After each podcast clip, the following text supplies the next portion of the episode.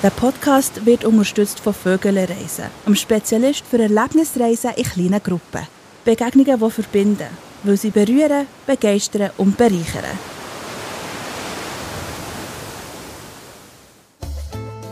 Abenteuer erleben im Amazonas, Wanderungen in den Anden oder Tauchen an der Karibikküste. Wir gehen in ein Land, wo lang vom Tourismusradar verschwunden ist, jetzt aber einen neuen Glanz bekommen hat. Nächster Abflug Kolumbien.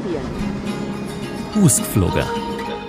Der Reisepodcast mit dem Reto Scherrer.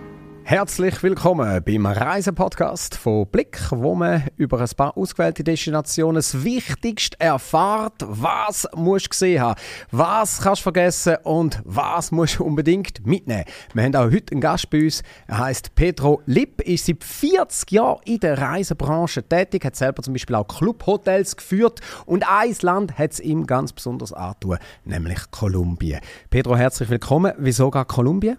Ja, danke, es freut mich, dass ich da sein darf. Äh, Kolumbien, da könnte man jetzt wirklich sehr lange drüber reden, was mir so gefällt an dem Land. Äh, es ist natürlich, wie so oft in vielen Ländern, sind es Menschen. Die Freudigkeit, äh, sie leben im, im Jetzt, sie leben da, im Hier und Jetzt. Und, ähm, dann aber ist es sicher auch äh, die, die extreme Vielfalt, die das Land bietet.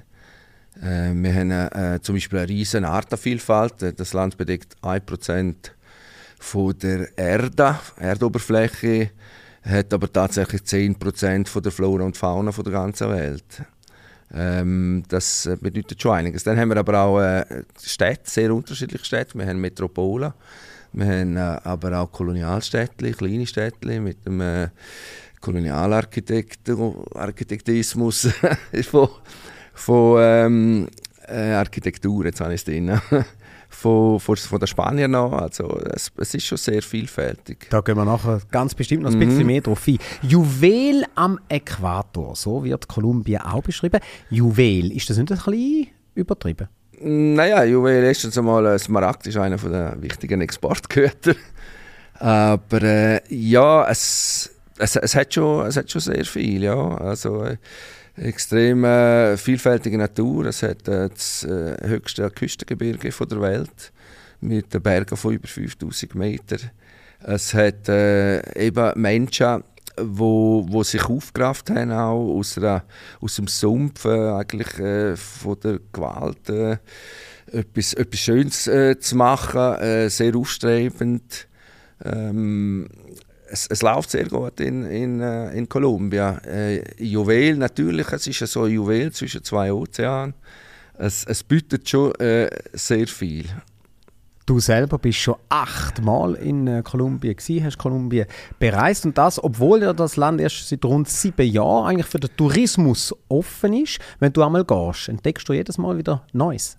Ja, man sieht natürlich schon die, die, die Fortschritte, die das Land macht und wie wie nachhaltig. Und es ist sehr erstaunlich, äh, wenn wir schauen, zum Beispiel Städte wie Medellin, wo vor 20 Jahren eine der berüchtigsten Städte war der Welt und heute einfach durch ähm, Kontinuität in, äh, in, Setzen auf Bildung, Ausbildung, Infrastruktur, ähm, haben sie da relativ schnell sehr viel erreicht. Natürlich auch mit dem, äh, mit dem ein bisschen äh, brutaler, man hat das zuerst, das, das, das mit der Gewalt hat man zuerst mal relativ brutal beenden und Eben also und einer dann, der äh, grössten Drogenboss ist ja mhm. vor 20 Jahren in Medellin gewesen. Ja, das ist schon, also man kann schon ein bisschen Kolumbien, vor allem Medellin, so als, als Phönix bezeichnen. Das ist wirklich... Äh, der Herr Escobar? Äh, der, nein, der Escobar ist, ist natürlich der, der, der mächtigste gewesen, ist einer der reichsten Menschen auf der Welt gewesen, einmal, und das mit Drogenhandel.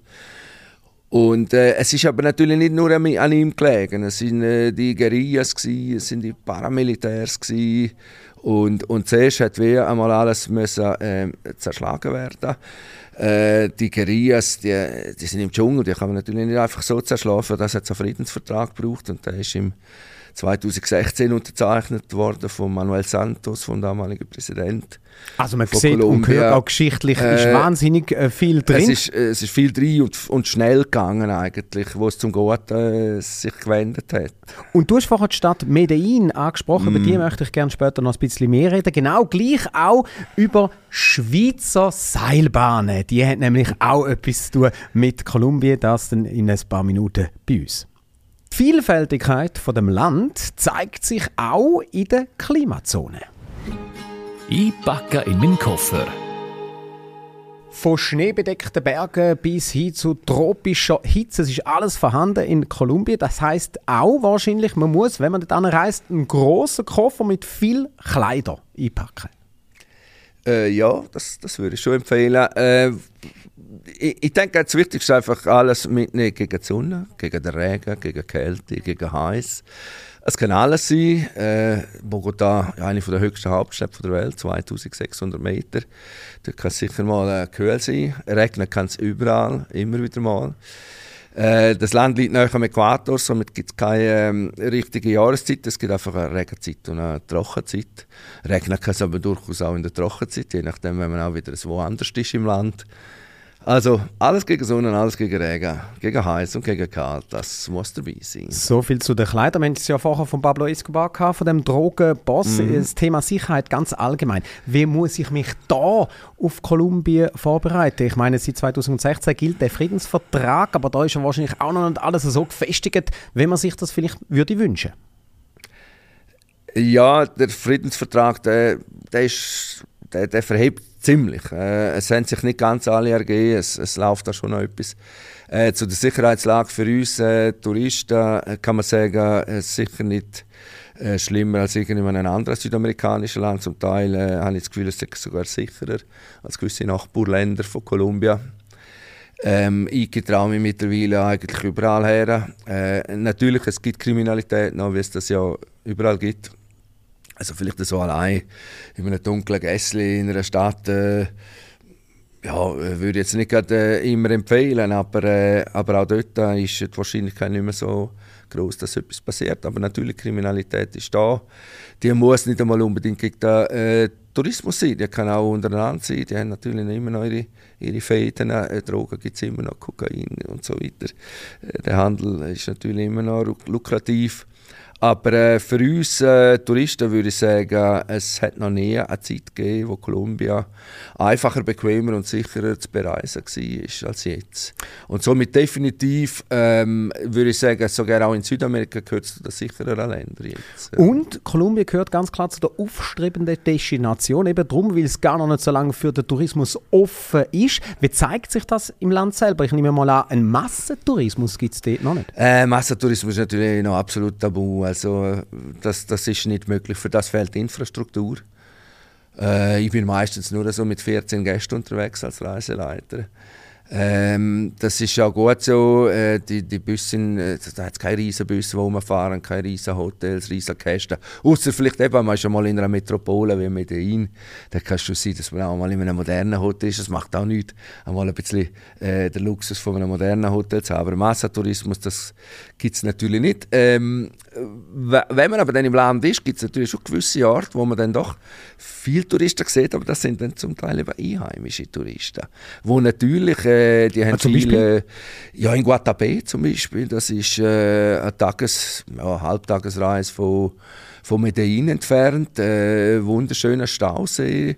Dort hat übrigens Pablo Escobar auch eine Villa gehabt, wo man den Leuten auch zeigt auf so Bootsfahrten. Und äh, wenn es dann gerade Sonntag ist und man dann gerade den Ausflug dorthin macht, dann hat man viel Tourismus. Aber das sind dann äh, Einheimische oder andere Lateinamerikaner, also aus Panama zum Beispiel kommen Direktflüge äh, auf Medellin. Aber äh, europäischer oder anderer Massentourismus allgemein, das, das gibt es natürlich nicht. Da ist einfach äh, die Infrastruktur noch zu klein. Was sich aber das auch äußert, sie sind eigentlich noch nicht immer parat für das. Ne? Also das heißt, äh, es ist schon noch ein bisschen in den Kindern schon. Also wenn ich ein Hotel im Programm habe, wo wir noch nie gewesen sind, dann kann es durchaus sein, dass die eine Stunde brauchen, um 14 Leute einzuchecken. Gut, man hat ja dann vielleicht auch ein bisschen Zeit mitgenommen. Äh, etwa in die die, ja, ja. Und eines der wichtigsten Exportgüter, wo tatsächlich in die ganze Welt verschifft wird, das ist der Café de Colombia. Darüber reden wir gerade als nächstes. Soll ich oder soll ich nicht?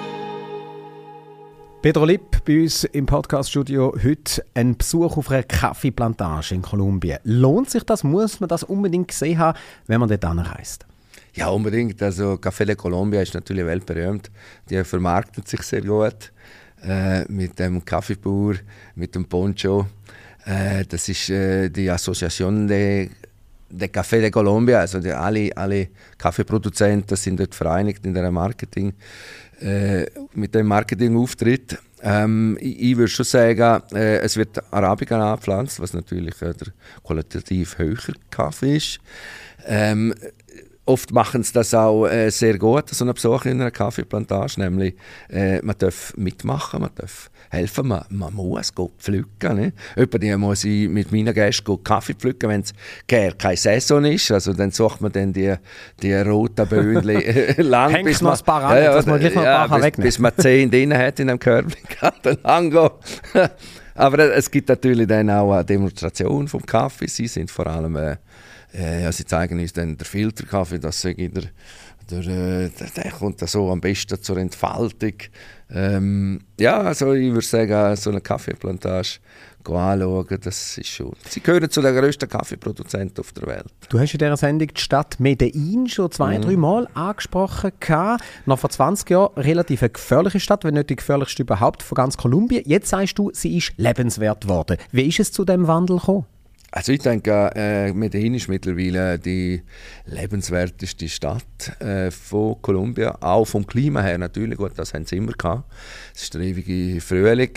Aber äh, wie hat sich Medellin so gewandelt? Äh, äh, ja, zuerst mal äh, durch einen brutalen Schlag. Man hat also die äh, aufgeräumt, äh, nicht nur das mit, äh, mit dem Medellin-Kartell, also Drogenkartell, Pablo Escobar, äh, aber auch die ganzen Situationen in den verschiedenen Barrios, in den in der Comunas. Drin. Äh, dort ist man auch zum Teil aufgefahren und hat dann wirklich aufgeräumt. Und wenn man jetzt in die Sehr, Stadt äh, geht, nach Medellin, was ja. ist es so ein bisschen, wo du sagst, das muss man auch unbedingt dort gesehen haben? Also was ist das Spezielle, jetzt gerade vielleicht auch für uns Schweizer, wenn man sagt, oh, die Stadt, da gönne ich mir zwei, drei Tage. Ja, da haben wir eben das. Also sie haben, äh, Medellin hat sehr äh, gescheit äh, investiert in Infrastruktur und äh, in äh, Bildung auch. Bildung, die Leute bilden. Und Infrastruktur, ja, da haben wir natürlich zum Beispiel Seilbahnen. Äh, wo durch Mhm. Gut, die haben wir in der Schweiz auch. Äh, ja, ja, ja, ja, haben wir schon, aber dort sind es Transportmittel, öffentliches Transportmittel. Also in Medellin ist eine Seilbahn ÖV. Oh, Und das ist natürlich sehr praktisch, weil das, äh, das, das, die Stadt hat viele Hügel und dann äh, schwebt man über diesen äh, Dächer und äh, das äh, hilft natürlich auch, also Infrastruktur. Dann sind aber auch äh, einige Kommunas äh, sind, sind äh, richtig zu touristischen Hotspot geworden, die früher halt noch, noch recht äh, gefährlich sind. und die Seilbahnen, das stimmt also, da sind zum Teil auch Schweizer Seilbahnen Mhm. mit dabei, die dort gebaut worden sind. Es hat äh, Schweizer Seilbahnen in Kolumbien, zum Teil auch alte Schweizer Seilbahnen, zum Beispiel ähm, in äh, Bogotá, um die Stadt auch noch erwähnen. Äh, Bogotá, Berg Monserrate, dort äh, geht eine alte Schweizer Seilbahn drauf, eine Marke, äh, wo wir nicht einmal mehr kennen, aber ich habe das einmal herausgefunden, das Plakettli, wo das noch drauf steht.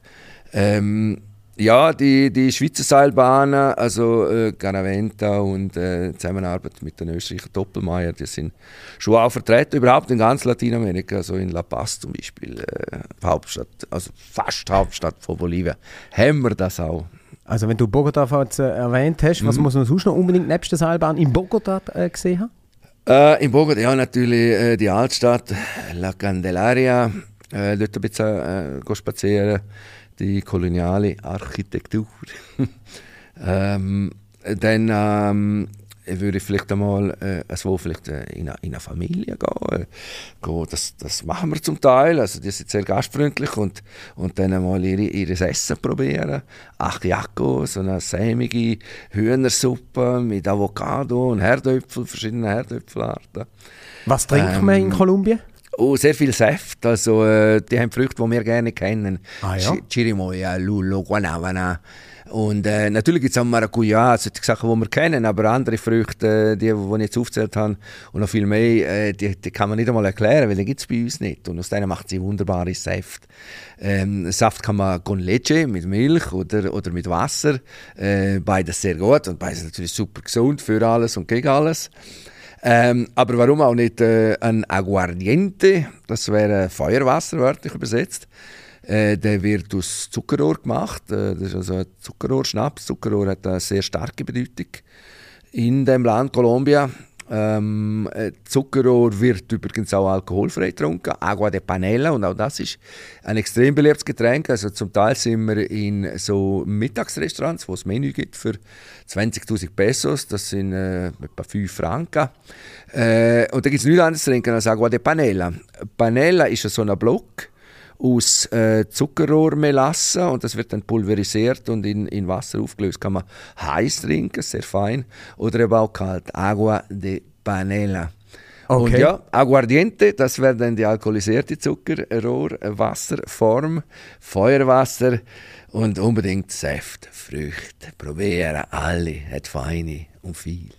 Also das heisst, wenn man dort ist, dann auf keinen Fall das mit diesen Säften verpassen. Ah, das musst du machen. Also Saft musst du trinken, Saft findest du an, an jedem Ecke auch. Wie übrigens auch der Café Tinto, das sollte man vielleicht auch noch erwähnen. Der, ähm, was in anderen Ländern Tinto ist ja der, der, der Wein, der Rotwein, aber in Kolumbien ein Tinto ist ein Kaffee. Einfach ein schwarzer Kaffee mit vielleicht ein bisschen Panela drin, eben pulverisierte Zuckerrohrmelasse. Äh, Das ist dann das Süßungsmittel. Und das ist dann noch so ein kleines Tässchen für 1000, 2000 Pesos. Das ist ein halber Franken. Zum Teil noch weniger gibt es so ein Tässchen schwarzer Kaffee, süß oder nicht süß, meistens schon in der Thermoskanne angemacht. Und das gibt es an jedem Ecken. Also äh, un Café Tinto oder eben ein Jugo. Jugo, das sind Säfte.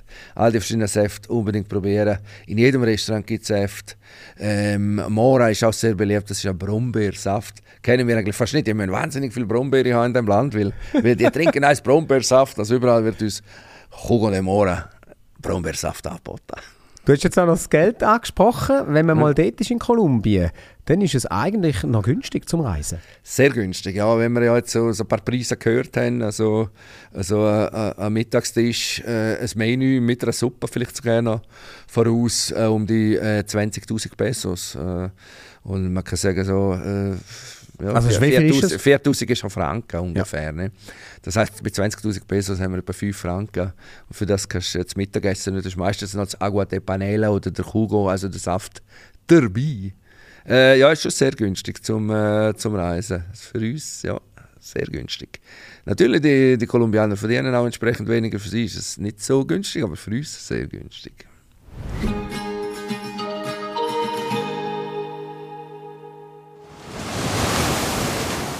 Der Podcast wird unterstützt von Vögele Reisen, einem Spezialist für Erlebnisreisen in kleinen Gruppen. Begegnungen, die verbinden, weil sie berühren, begeistern und bereichern.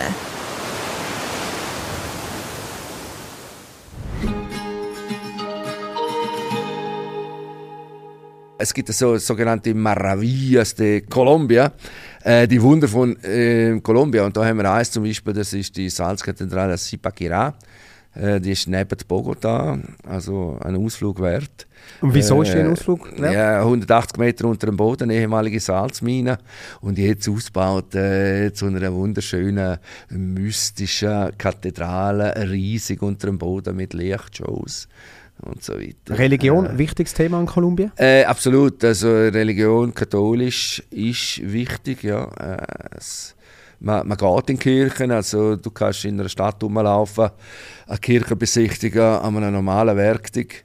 Äh, am Morgen um 9 Uhr, 10 Uhr, wenn eigentlich bei uns alle am Arbeiten sind und sicher nicht in der Kirche, dann ist die Kirche gut besetzt. Wie offen sind Kolumbianerinnen und Kolumbianer gegenüber den Touristen? Wie gern sind wir gesehen? Extrem offen. Also sie sind, äh, ich habe das Gefühl, sie haben richtig Freude, äh, uns zu sehen, weil wir sie auf, ihre, äh, auf, auf, die Landkarte setzen. Ne? Wir machen sie wichtig, äh, wir werden besucht, wir sehen jemanden. Und sie haben ja das lange nicht gehabt. Also sie sind richtig freudig.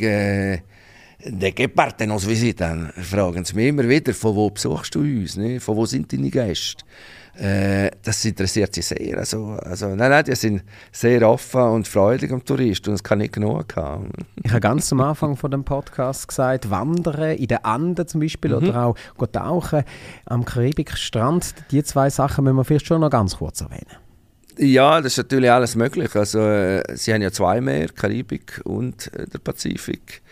Äh, Tauchen, Surfen und so weiter. Ähm, zum Teil hat es natürlich eine rechte Strömung. Also, gerade auch an der Karibik würde man nicht denken, aber da muss man ein bisschen aufpassen. Schöne Strände, aber dann doch ein bisschen eine Strömung. Also, es ist nicht immer so das ruhige Meer.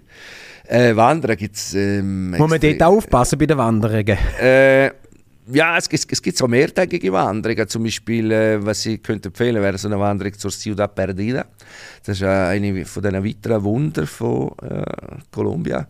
Äh, das ist eine renovierte indigene Stadt in den Bergen da oben. Ist eine Viertageswanderung, wo man Also da muss man auch fit sein, Indigenen oder, wenn man begleitet wird. Ja, ja. Ja, oder in, in, der, in der Sierra Nevada, das ist eben das höchste Küstengebirge äh, von der Welt. Äh, dort Guajira-Wüste. Also gibt es ja, glaube auch äh, ähm, in Spanien, oder? Äh, ja, ja, das, Aber- ja das, das, ist eben, das ist einfach zu übersetzen. Sierra heißt eigentlich Berge, Hügel und Nevada ist beschneit. Also Schneeberge. Schneeberge. somit, da gibt's In Bogota kann es ja auch ab und zu schneien. äh, äh, ja, kann es. Ja, Kann's. habe ich jetzt äh, noch nicht erlebt. Mehr Regen und Kühl oder so. Aber es kann, auch, es kann auch warm sein, wenn dann die Sonne scheint. Dann kann es auch recht warm sein. Also auch dort immer parat für alles. Pedro, jetzt haben wir zwei von diesen Wunder gehört. Und wenn wir es gerade schon von Wunder haben, was ist es denn für dich persönlich, wo vielleicht auch ein Highlight ausmacht, wo du sagst, hey, das darf man auf keinen Fall verpassen. Das muss man einfach sehen und erlebt haben, wenn man auf Kolumbien geht. Ja, ich finde es immer äh, sehr schön, ins Gogora-Tal äh, Gorita zu gehen. Das ist äh, in der Nähe von Salento, in der Kaffeezone. Äh, ja, die Kaffeezone bietet sowieso viel Kaffee und dann eben äh, die schönen äh, Täler, Valle de Cocora und äh, koloniale äh, Architekturstädtli, ganz schöne, herzige und dort vielleicht noch Techo spielen mit den Einheimischen. Techo? Äh, ja, Techo, das ist so ein einheimisches Spiel, haben sie von den Indigenen abgeschaut. Ähm, man, man wirft äh, mit, mit einer Metallscheibe auf etwas, das dann explodiert. Also ein Briefchen mit äh, Sprengstoff drin, in der Weiz drin. Äh, Jesus Gott. ja, ja. Also, das ist aber nicht gefährlich. Äh, nein, nein, es klopft ein bisschen fest. Aber, äh, aber ja, man muss das, das Teil treffen und, äh, und dann nachher hat man einen Punkt. Und äh, da Teams gegeneinander. Das ist wie wenn wir kegeln gehen, spielen die Techo. Und äh, da spiele ich dort in einer Kaffeezone auch. Also die Kaffeezone bietet sehr viel. Und eben das Valle de Cocora, das Cocora-Tal mit der Wachspalme, ist eine der höchsten Palmenarten auf der Welt. Und äh, dort äh, go, äh, auf einen Ausritt. Äh, die Rösten sind äh, recht gut, also die sind sich zwar der Tourist gewöhnt, dass der keine Ahnung hat, aber, äh, aber wenn man ein bisschen Ahnung hat, dann folgen sie gleich und, und das finde ich ein absolutes Highlight, ja, da freue ich mich immer sehr drauf. Und gerade wenn man jetzt mit der Dorfbevölkerung irgendwo Mhm. vielleicht möchte in einem, in einem Café mitspielen bei so einem Deco-Spiel, äh, da, da ist man willkommen, das geht. Ja, absolut. da muss man sich eigentlich nur nähern und dann schauen sie einem an und sprechen einem an. Denke parte wenig. Von wo kommst du? Und, äh, und ja, komm, probier mal. Und, und dann ist man schon drin. Also, das, das, ja, ja, da muss man nicht einmal gross etwas sagen, nur sich zeigen. Und wenn man so wenig oder so, äh, ja, so wenig Spanisch kann wie ich, mit Englisch kommt man auch durch. Ja, gut, heute gibt es natürlich coole Apps, oder, wo, man, wo man das so kann eingeben und dann ähm, äh, tut es gerade übersetzen. Also es ist schon so, die, die normale Bevölkerung kann natürlich nicht, äh, nicht viel Englisch, äh, aber sie probieren es. Äh, sie geben sich auf jeden Fall Mühe, sich irgendwie zu verständigen und das, das klappt dann meistens schon. Aber es ist ein Vorteil, wenn man Spanisch kann, aber man kann auch ohne. Also man kommt trotzdem in Kontakt. Ja. Aber du gibt's irgendeinen empfehlen, gibt's da sicher, wenn man dort angeht, dann vielleicht gleich noch im Vornherein die noch ein paar spanische Wörter büffeln, das wäre nicht schlecht. Also ich finde es schon nützlich, ja. vor allem wenn man individuell unterwegs ist. Äh, wenn man jetzt in einer geführten Gruppe unterwegs ist, dann kann man sich ja auf die Reiseleitung verlassen.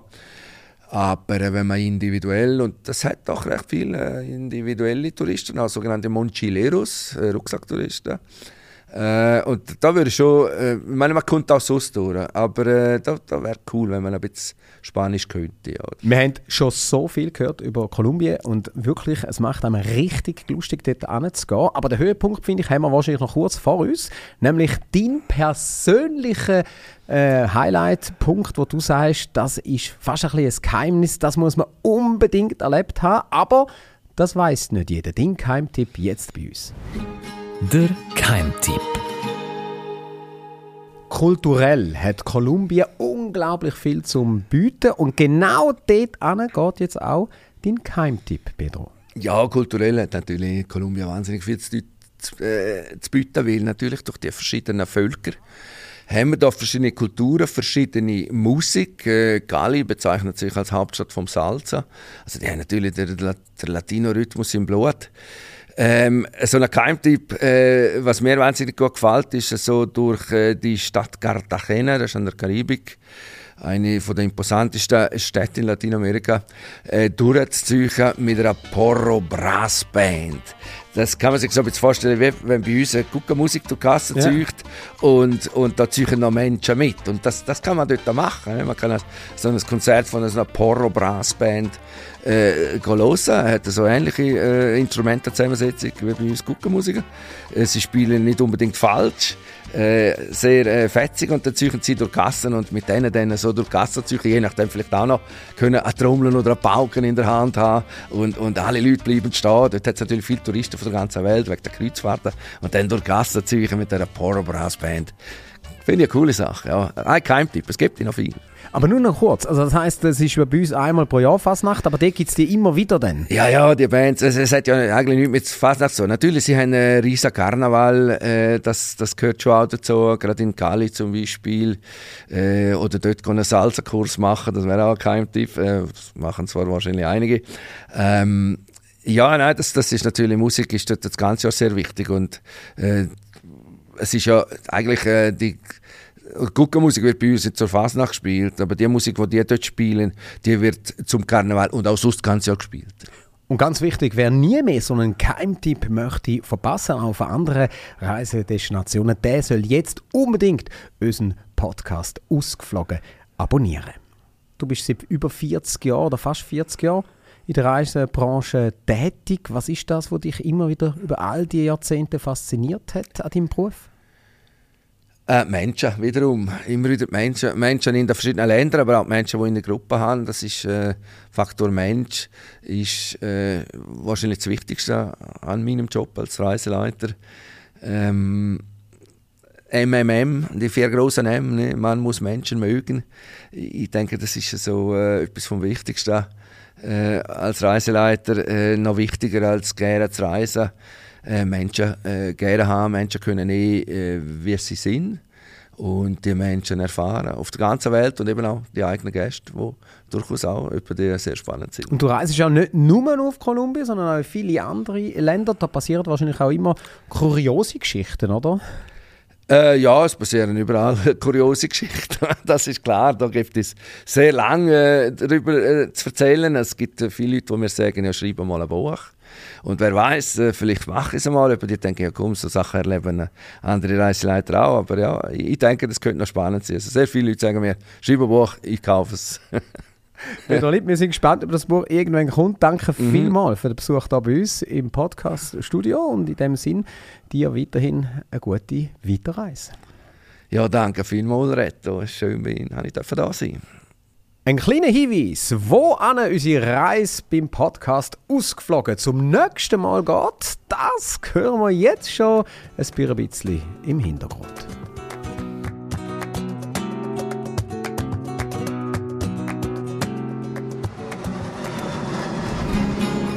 Ausgeflogen. Der Reisepodcast mit dem Reto Scherrer.